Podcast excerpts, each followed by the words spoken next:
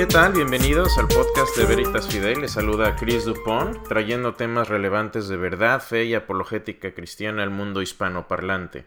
Hablemos hoy de la fe. ¿Qué es la fe? La fe es una palabra muy malentendida, sobre todo en círculos cristianos. La palabra fe, como la define el Nuevo Testamento, viene de la palabra pisteo. Uno de los versículos más reconocidos en el Nuevo Testamento es Juan 3:16. Porque de tal manera amó Dios al mundo, que ha dado a su Hijo unigénito, para que todo aquel que en él cree no se pierda, mas tenga vida eterna. La palabra creer en este sentido viene del griego pisteo, esto es, creer algo basándose en conocimiento previo o evidencia. Uno de los ateos más famosos de este siglo, Federico Nietzsche, afirmaba que la fe significa no querer saber la verdad. Comúnmente, ateos modernos han redefinido esta palabra para decir que la fe es tener creencia a pesar de que no hay evidencia para esa creencia. Esto va contrario a lo que la palabra pisteo significa.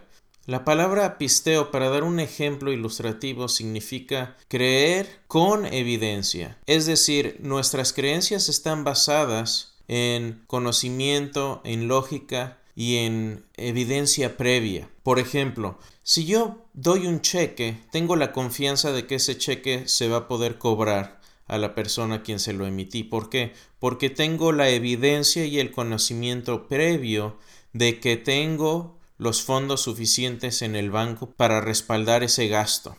Entonces, la evidencia que yo tengo soporta mi creencia y no al revés. En este sentido me gusta muchísimo más la definición de Tomás Aquino.